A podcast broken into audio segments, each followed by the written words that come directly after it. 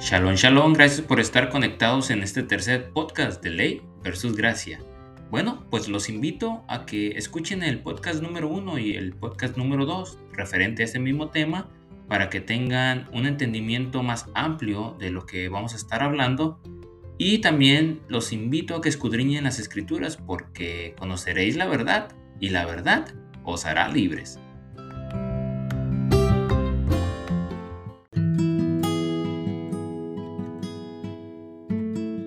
¿Realmente tenemos que cumplir los 10 mandamientos? Bueno, pues esto lo vamos a mirar en este episodio. Comenzamos.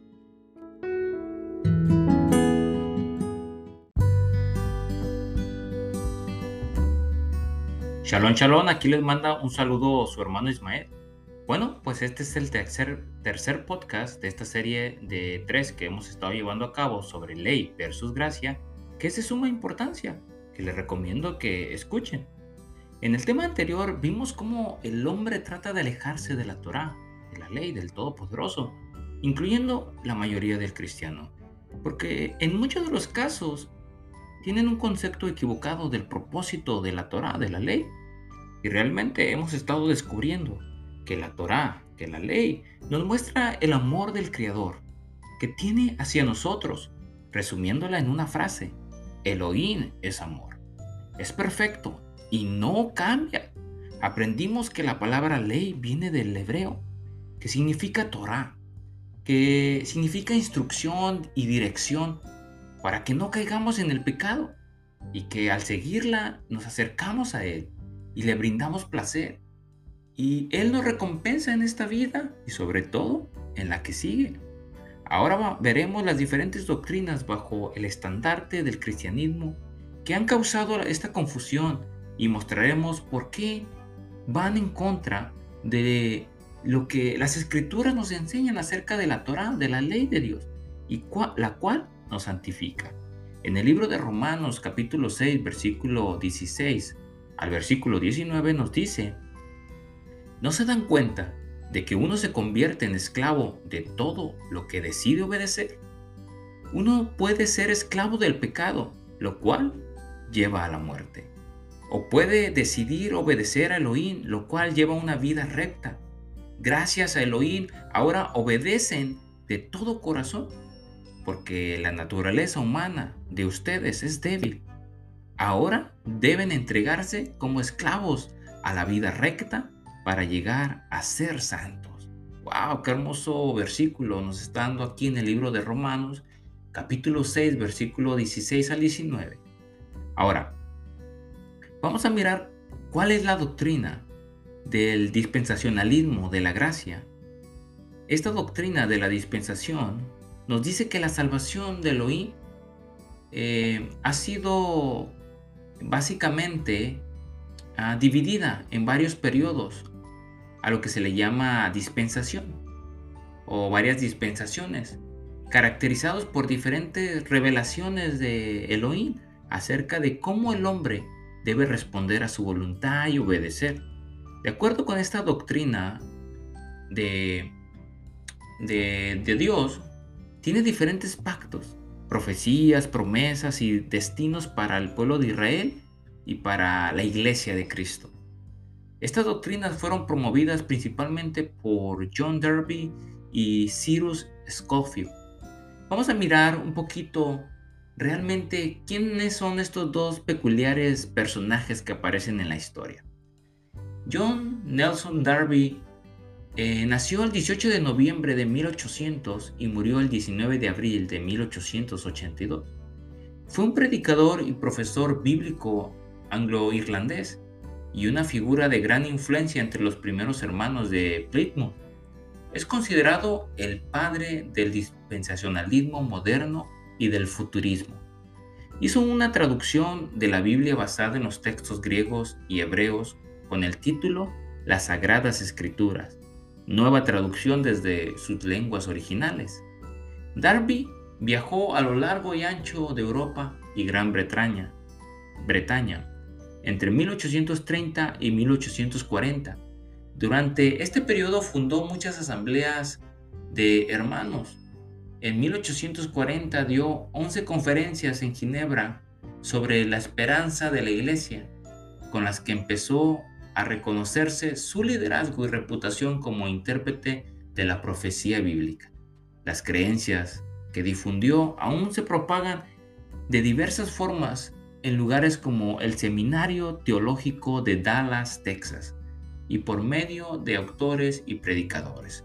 Ahora, Cyrus Scofield nació el 19 de agosto de 1843 y murió el 24 de julio de 1921.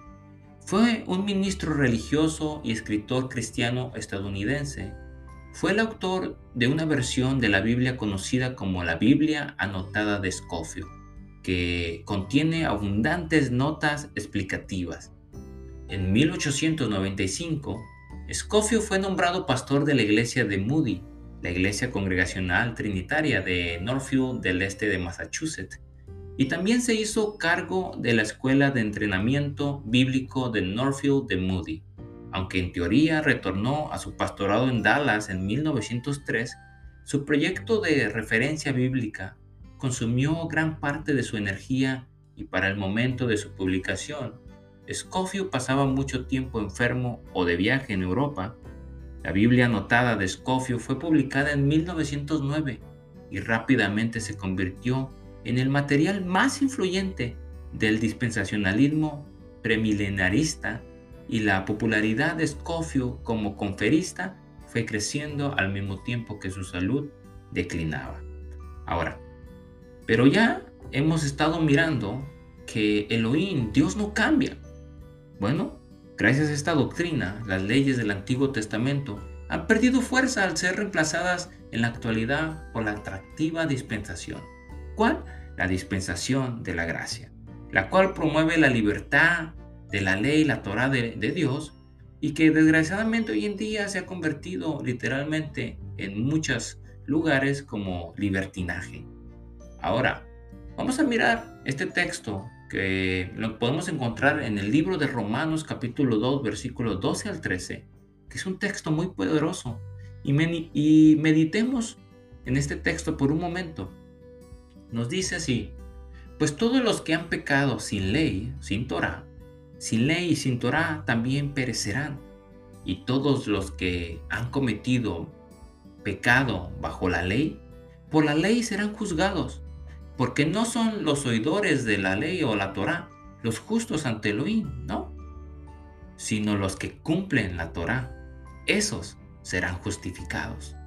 ¡Wow! ¡Qué poderoso está este texto! Que nos está dando a entender que literalmente no hay excusa. Porque todos los que han pecado sin la Torah, sin la ley, perecerán. Y todos los que han pecado bajo la ley o la Torah, por la misma ley, van a ser juzgados. Y también nos dice que no todos los oidores que escuchan la Torah son justos ante Elohim, ¿no? Sino solamente los que cumplen la Torah. Esos serán justificados. Wow. En el libro de Proverbios capítulo 28 versículo 9 nos dice, Dios detesta la oración del que no hace caso a la Torah, a la ley. Seguramente haya escuchado que vivimos en un periodo de gracia, porque nadie puede obedecer la Torah, la ley de Dios, al pie de la letra, y que esa es la principal razón por la cual vino Yeshua, Jesús, que tuvo que morir, pero como escuchamos en el audio anterior, esto no es correcto. Esta interpretación no es correcta.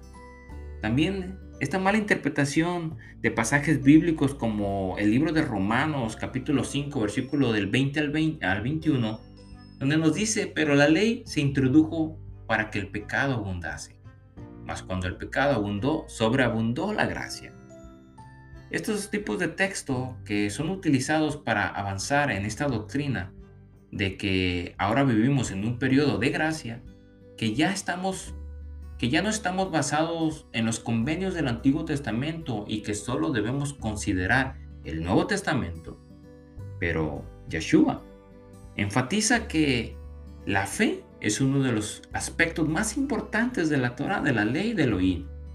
En el libro de Mateo, capítulo 23, versículo 23 nos dice Yeshua, pero pasan por alto los aspectos más importantes de la Torah, de la ley.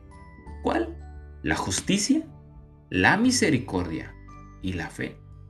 Ahora, doctrinas como el dispensacionalismo han tratado durante siglos de apartar a los creyentes o a los cristianos o a todo aquel que cree en el Mesías, que nos explican que o nos dicen que la iglesia en los tiempos de los apóstoles eh, tenían este pensamiento y con ello han conseguido apartar a las personas de las verdaderas leyes de, Dios, al grado en que han cometido atrocidades eh, creyendo que están haciendo el servicio, un servicio al oír.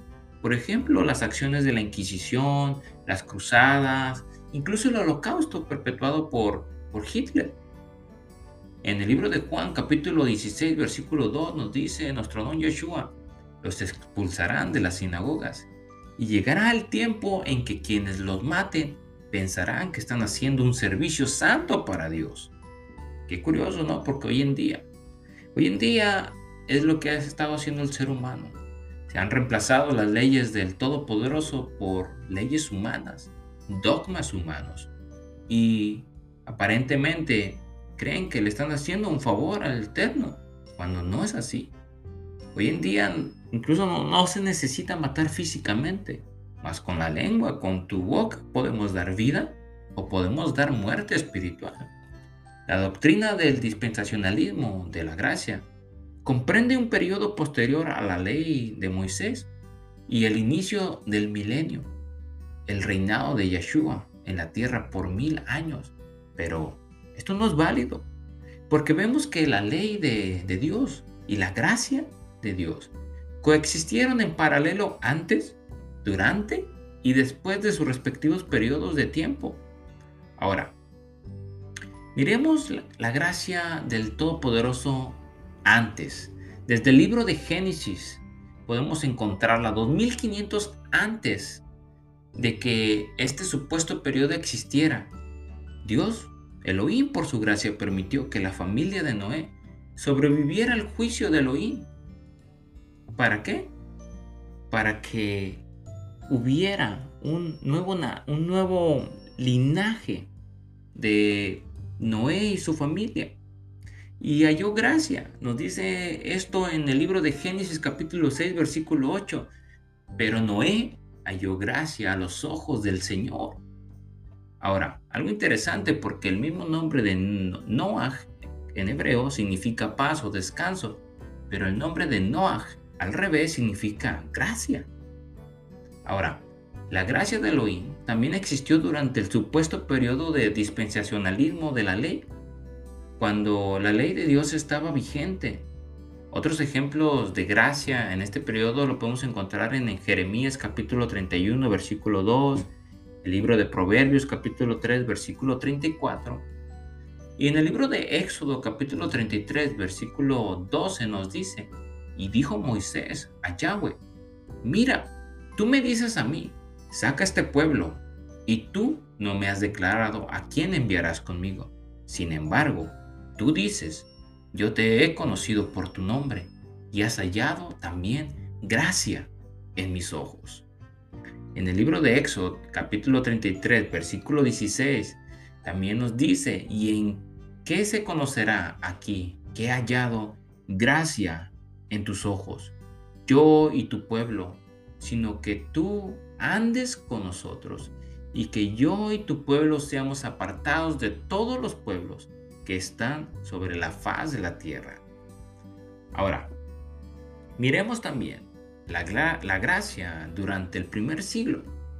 El apóstol Pablo nos explica que la gracia de Elohim abundaba antes de que Yeshua viniera y agrega que durante este periodo de gracia la gracia de Elohim reina para darnos vida eterna. En el libro de Romanos capítulo 5 versículos 20 al 21 nos dice, la Torah, la ley de Elohim, fue entregada para que toda la gente se diera cuenta de la magnitud de su pecado. Pero mientras pecaba, la gente más abundaba la gracia maravillosa de Elohim. Entonces así como el pecado reinó sobre todos y los llevó a la muerte, ahora reina en cambio la gracia maravillosa de Elohim, la cual nos pone en la relación correcta con Él y nos da como resultado la vida eterna por medio de Yeshua, nuestro Señor. ¡Wow! ¡Qué maravilloso y hermoso texto! Ahora, la gracia de, Dios también la podemos encontrar en, el, inicio del, del milenio. Yeshua nos dice que nuestro don Yeshua enviará su espíritu de gracia. Y en el libro de Apocalipsis incluso termina deseándonos que la gracia de Yeshua esté con nosotros. En el libro de Zacarías capítulo 12, capítulo 12 versículo 10 nos dice, entonces derramaré un espíritu de gracia y oración para la familia de David y sobre los habitantes de Jerusalén. Me mirarán a mí, a quien atravesaron, y harán duelo por él como por un hijo único. Se lamentarán amargamente como quien llora la muerte de un primer hijo varón. Wow. En el libro de Apocalipsis capítulo 22 versículo 21 nos dice que la gracia de nuestro don Yeshua sea con todos. Amén. Y como Elohim, el Todopoderoso, no cambia, Él nos ha brindado su gracia durante toda la historia de la humanidad, todas las generaciones de creyentes en la palabra de Elohim, desde Adán necesitamos la gracia de, Dios a través de Yeshua. Y también nos ha dado su Torah, su ley, desde, los, desde el principio. ¿Por qué? Porque nos ama. El obedecer la Torah, la ley de Dios, no, no sustituye la necesidad de la gracia de Dios. Nuestra respuesta natural es amarlo, cumpliendo sus mandamientos. Ahora, veamos que la Torah de Dios existía antes de que fuera entregada por Moisés en el monte Sinaí. En el libro de Romanos capítulo 3 versículo 31 nos dice, entonces, si hacemos énfasis en la fe, ¿eso significa que podemos olvidarnos de la ley, de la Torah? Por supuesto que no. De hecho, solo cuando tenemos fe, cumplimos verdaderamente la Torah, la ley.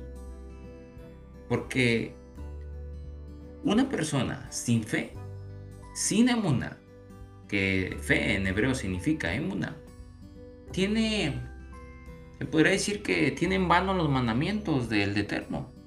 Porque solo, solamente los que tienen la emuná verdadera hacen y cumplen los mandamientos del Eterno, porque la verdadera emuná se enfoca más en lo que tienes que hacer para cumplir los mandamientos por amor que meramente lo que crees por fe, que tienes que, ah, que tienes que hacer, pero al final no haces absolutamente nada para demostrar que lo amas.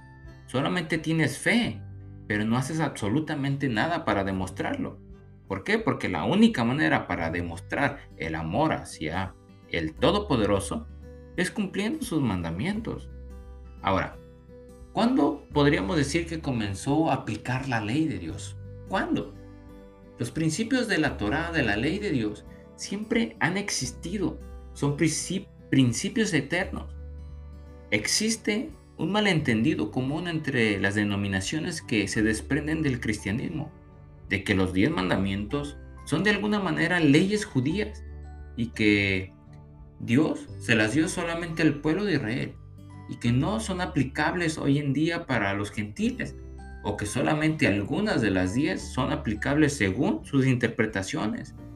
Ahora, Dios debió haberle dado sus mandamientos, estatutos y principios oralmente desde la época de Adán y Eva y se mantendrán firmes por siempre.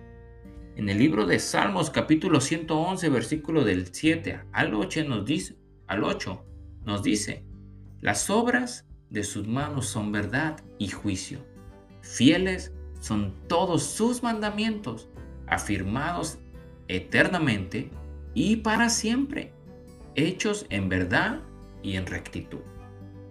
El primer ejemplo lo tenemos con Caín, quien mató a su hermano, sabiendo que eso estaba mal, ya que el Señor se lo había advertido de no matarás. Qué interesante, ¿verdad? Porque podemos encontrar desde el libro de Génesis el mandamiento de no matarás, que, que está incluso en los diez mandamientos en el monte Sinaí que fueron dados a Moisés. En el libro de Génesis capítulo 4 versículo 7 nos dice, serás aceptado si haces lo correcto, pero si te niegas a hacer lo correcto, entonces ten cuidado, el pecado está a la puerta, al acecho y ansioso por controlarte, pero tú debes dominarlo y ser su amo. Qué interesante, ¿verdad? Este texto que nos está dejando saber aquí en el libro de Génesis capítulo 4 versículo 7 que aquí tanto como Adán y Eva, Caín y Abel tenían conocimientos previos de los mandamientos del Todopoderoso, donde le dice serás aceptado si haces lo correcto. Qué interesante, porque para saber lo correcto es porque ya sabe qué es bueno y qué es malo, qué es algo que le agrada al Eterno y qué es lo que no le agrada.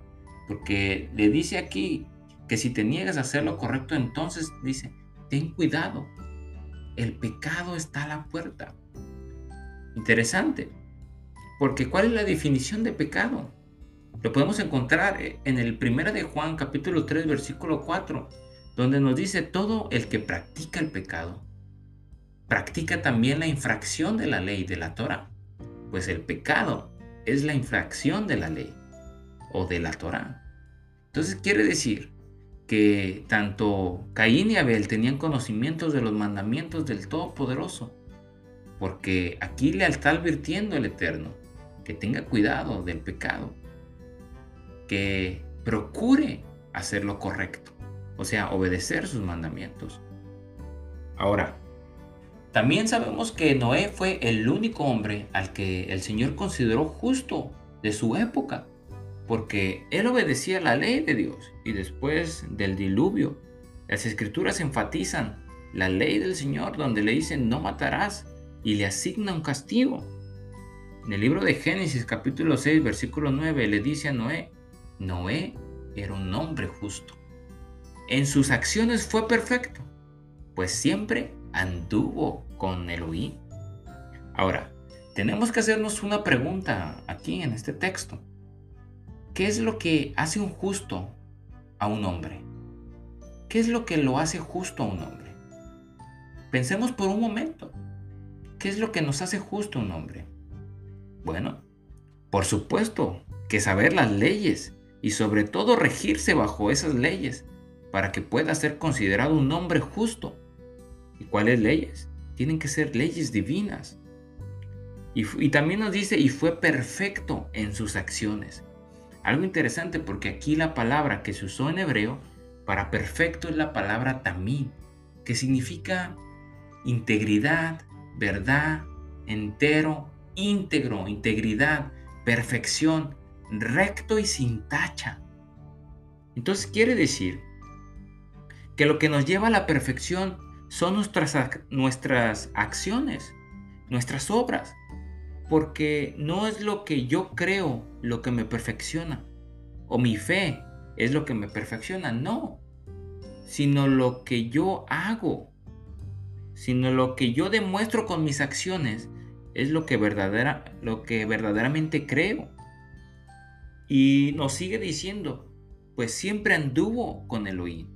Bueno, pues sabemos que toda persona que anda con Elohim hoy en día es porque se rige bajo los parámetros de sus mandamientos de igual manera que Noé.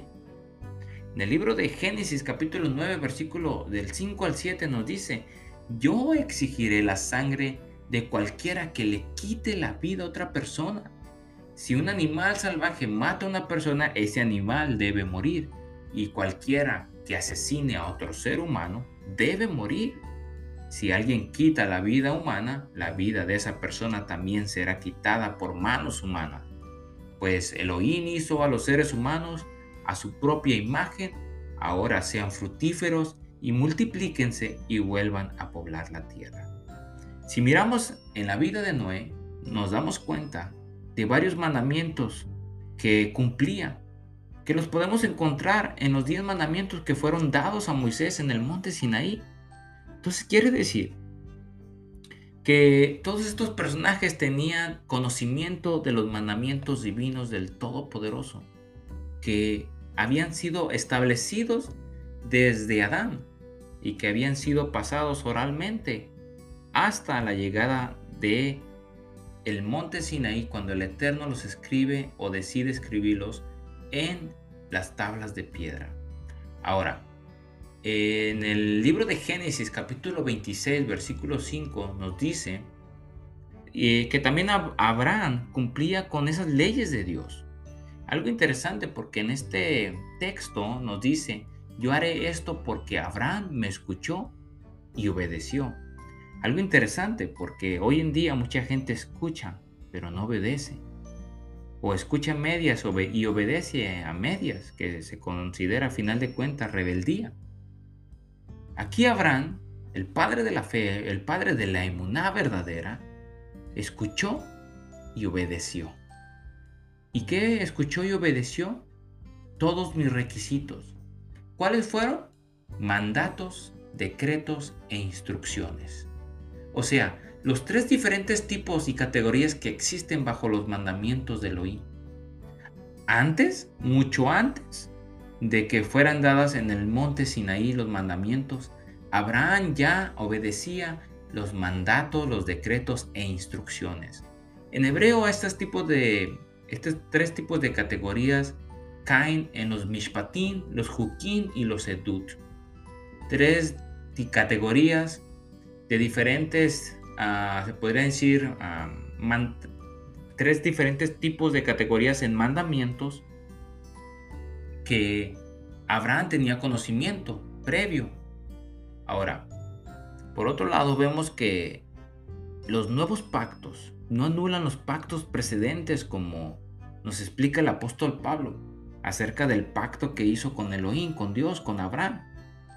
Que hizo Dios con Abraham, perdón el cual no fue anulado cuando Moisés recibió los diez mandamientos. No. Lo que trató de decir fue lo siguiente, en el libro de Gálatas lo podemos encontrar, capítulo 3, versículo 17 al 18, donde nos dice, el acuerdo que Elohim hizo con Abraham no podía anularse 430 años más tarde, cuando Dios le dio la ley la Torá a Moisés, porque Dios estaría rompiendo su promesa. Pues si fuera posible recibir la herencia por cumplir la Torah, la ley, entonces esa herencia ya no sería resultado de aceptar la promesa de Elohim, pero Elohim por su gracia se la concedió a Abraham mediante una promesa. ¡Wow! ¡Qué interesante, ¿verdad? El pacto que fue dado a el que fue, le fue dado a Abraham no fue anulado. Quiere decir que sigue vigente. Ahora, tiempo después, uno de los descendientes de Abraham, José, el hijo de Jacob, sabía que incluso el adulterio era pecado mucho antes de que Moisés nos diera los diez mandamientos sobre el adulterio. En el libro de Génesis capítulo 39 versículo 9 nos dice, nadie aquí tiene más autoridad que yo. Él no me ha negado nada, con excepción de usted, porque es su esposa. ¿Cómo yo podría cometer semejante maldad? Sería un gran pecado contra Elohim, contra mi Dios. Y este conocimiento lo tenía José mucho antes de que fueran dados los mandamientos sobre el adulterio a, eh, a, Moisés en el monte Sinaí. Ahora, otro ejemplo de que la ley de Dios era conocida antes de los diez mandamientos que son escritos en el libro de Éxodo capítulo 20, lo vemos cinco capítulos antes en el pasaje de, de las aguas amargas de Mara. Tres días después de haber cruzado el Mar Rojo y en camino al monte Sinaí, en estos versículos los israelitas ya estaban siendo puestos a prueba y juzgados por los, por los mandamientos de Dios. Antes de que los mandamientos fueron dados en el, eh, a ellos cinco capítulos después y que marcan el inicio de la supuesta dispensación de la ley de Moisés. en el libro de Éxodo capítulo 15, versículo 25 al 26 nos dice, allí el Señor les dio estatutos y ordenanzas y los puso a prueba. Les dijo, si escuchas con atención la voz del Señor tu Elohim y haces lo que es recto delante de sus ojos, y prestas oído a sus mandamientos y cumples todos sus estatutos, jamás te enviaré ninguna de las enfermedades que les envié a los egipcios.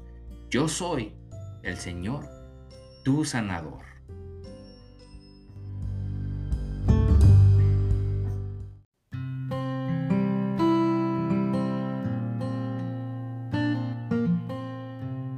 Bueno, pues como hemos estado leyendo, es demasiado claro que ya había mandamientos antes de los diez mandamientos dados en el monte Sinaí para seguir comprobando que las leyes del Señor no cambian y que las leyes que le dijo el Señor a Moisés en el libro de Levíticos siguen siendo vigentes en nuestros días e incluso a futuro.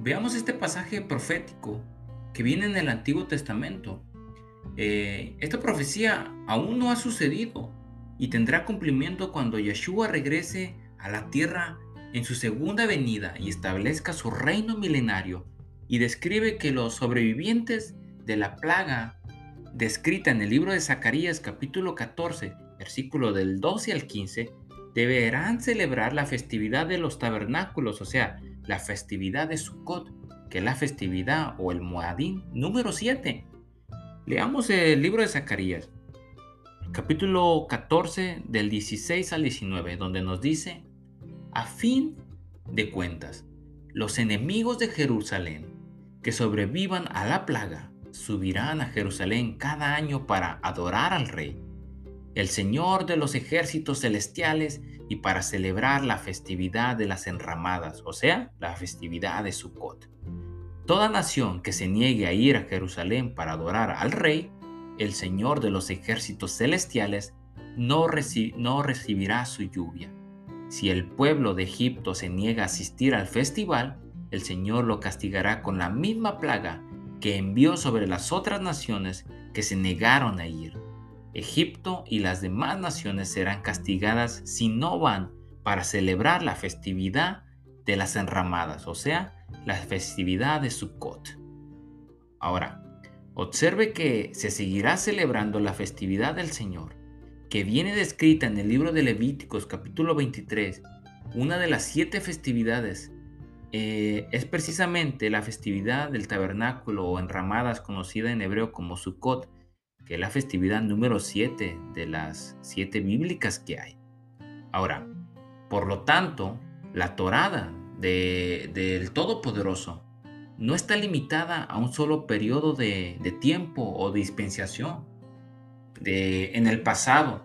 Más bien, yo lo veo como si quisiéramos enseñar a un niño de preescolar cursos avanzados en cálculo, filosofía, física cuántica, macroeconomía neurología. Ahora, el niño no tiene la madurez para entender toda la información de la misma forma el Todopoderoso, ha ido mostrando su Torah, su ley a lo largo de la historia para, para que podamos entenderla y cumplirla. Su plan de salvación siempre ha sido a través de la semilla de la mujer. Lo podemos mirar desde Génesis capítulo 3 versículo 15 y no lo ha dividido en periodos diferentes o reglas para alcanzar la salvación. No. Ahora, veamos cuáles son los testigos que tiene Elohim para validar su ley, su Torah, para mirar que todavía sigue siendo válida. Estos dos testigos, que es el cielo y la tierra.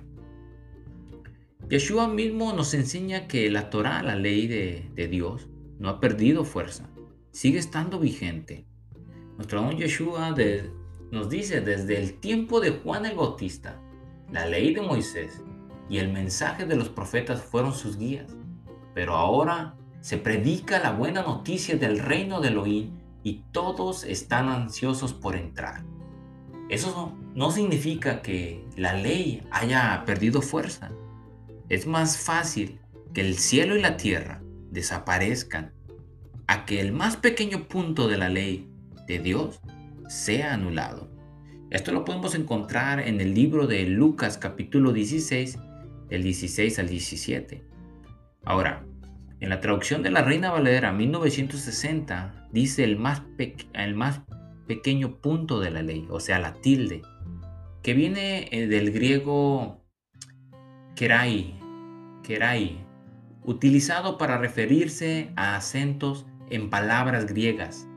Ahora, la, la analogía en español sería en el punto que va sobre la letra I o la, cursiva, o la cursiva de la letra ñ. Ahora, observe que Yeshua enfatiza que ni el más pequeño puntito de la ley va a ser sustituido o perder autoridad o desaparecer. Yeshua confirma en el pasaje paralelo en el libro de Mateo que él no vino a abolir la ley ni los profetas, sino que él vino a dar cumplimiento al plan de salvación de la humanidad. Está escrito en las escrituras, en la ley y los profetas.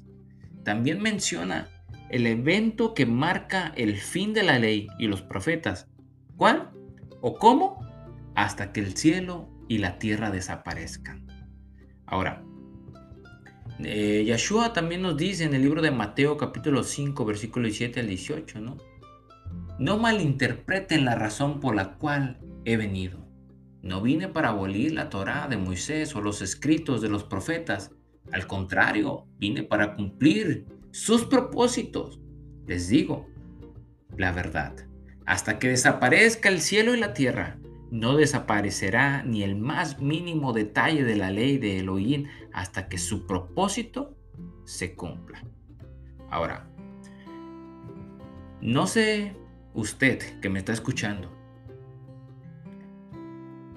la palabra o esta palabra todavía seguimos nosotros aquí en la tierra.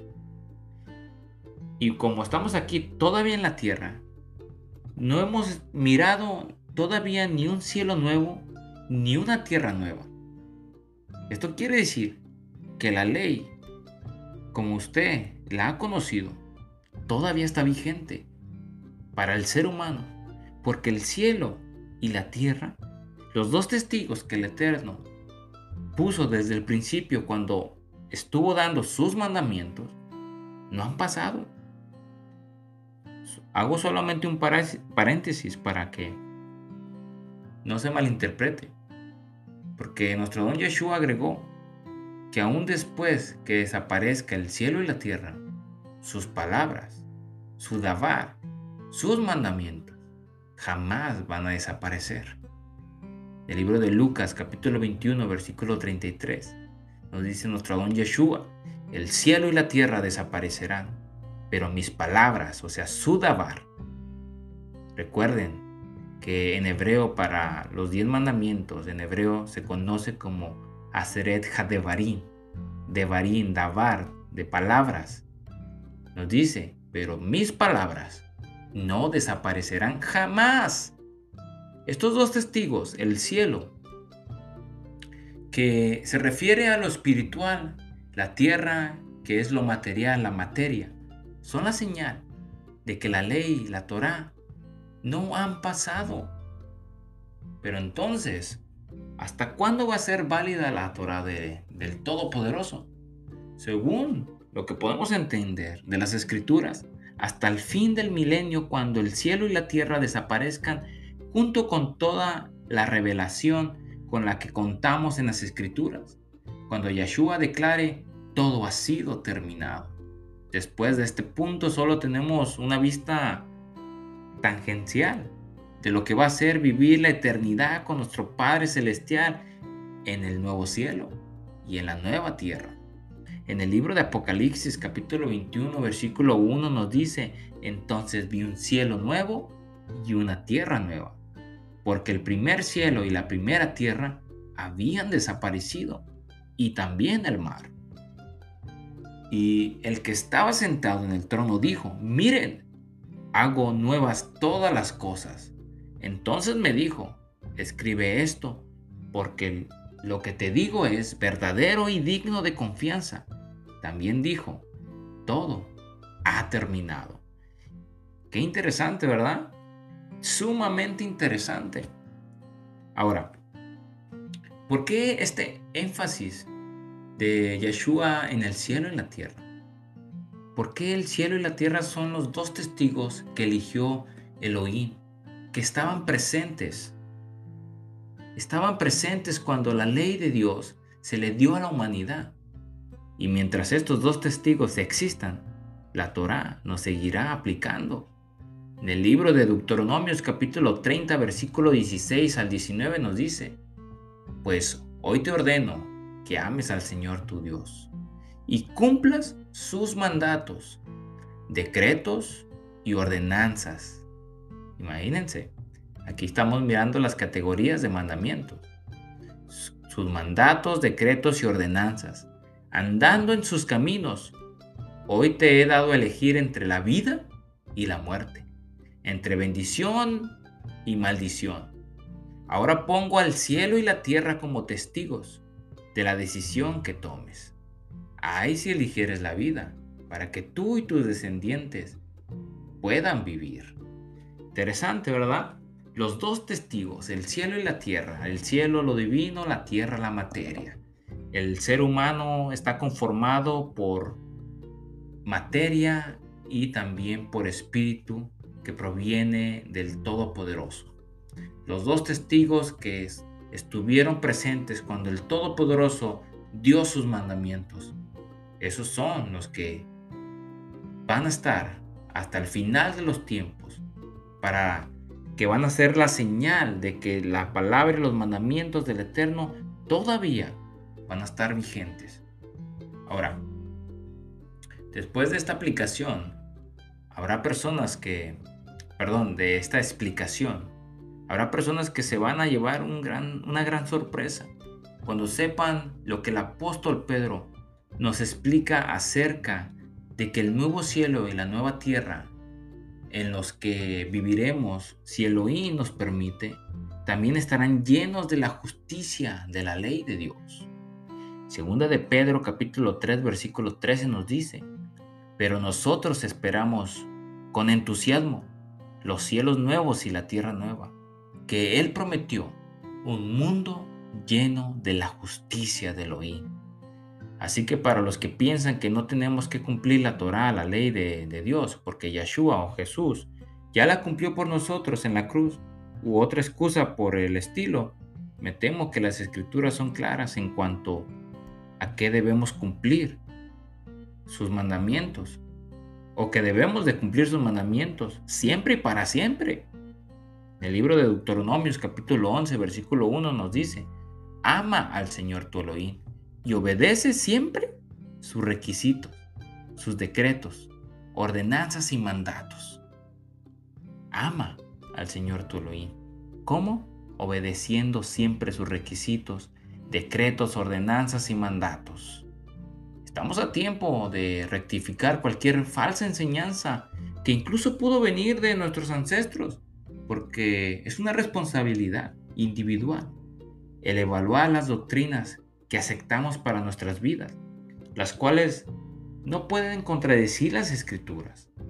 En el libro de Salmos capítulo 78 versículo del 5 al 8 nos dice, Él promulgó un decreto para Jacob dictó una ley para Israel.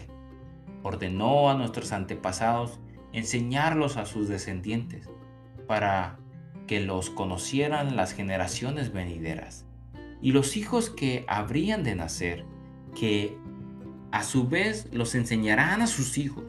Así ellos podrían, pondrían su confianza en Elohim y no se olvidarán de sus proezas, sino que cumplirán sus mandamientos.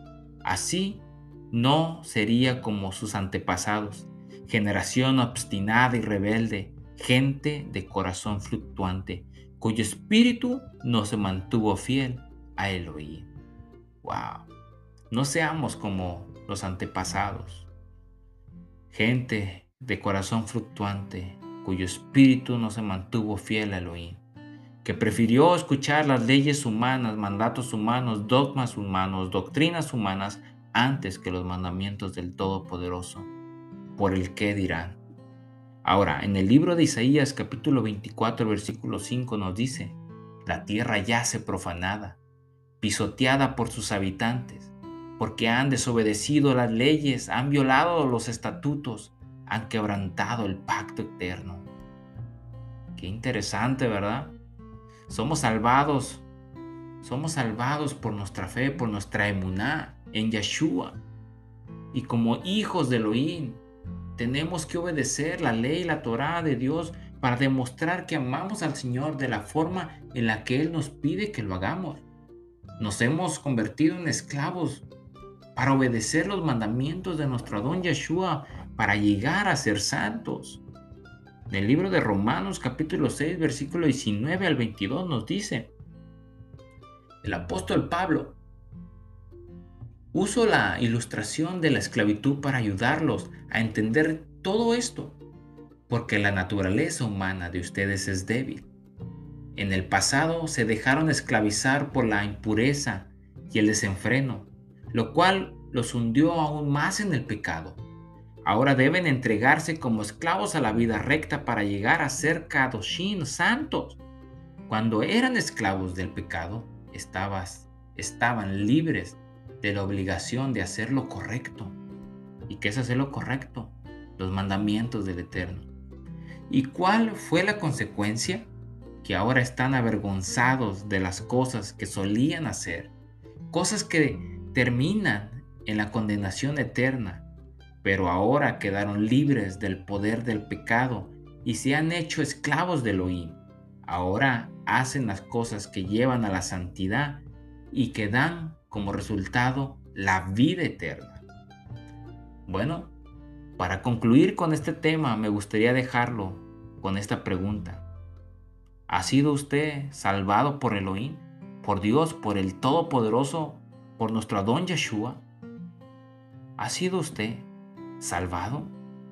¿Lo ha rescatado de una situación de enfermedad, situación económica, situación sentimental, lo ha rescatado de ese pozo en el cual se encontraba.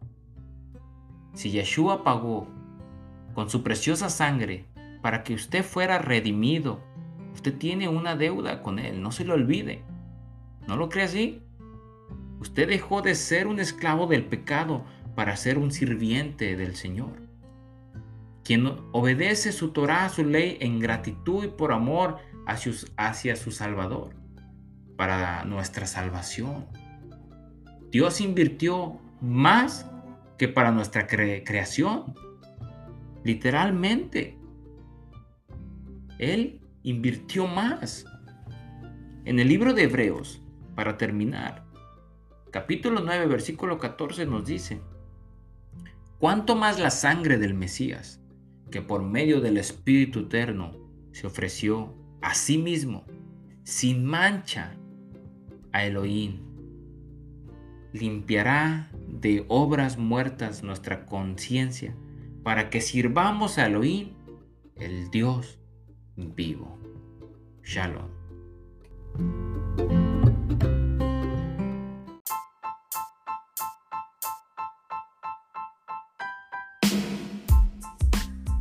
Gracias por llegar hasta este punto de este podcast.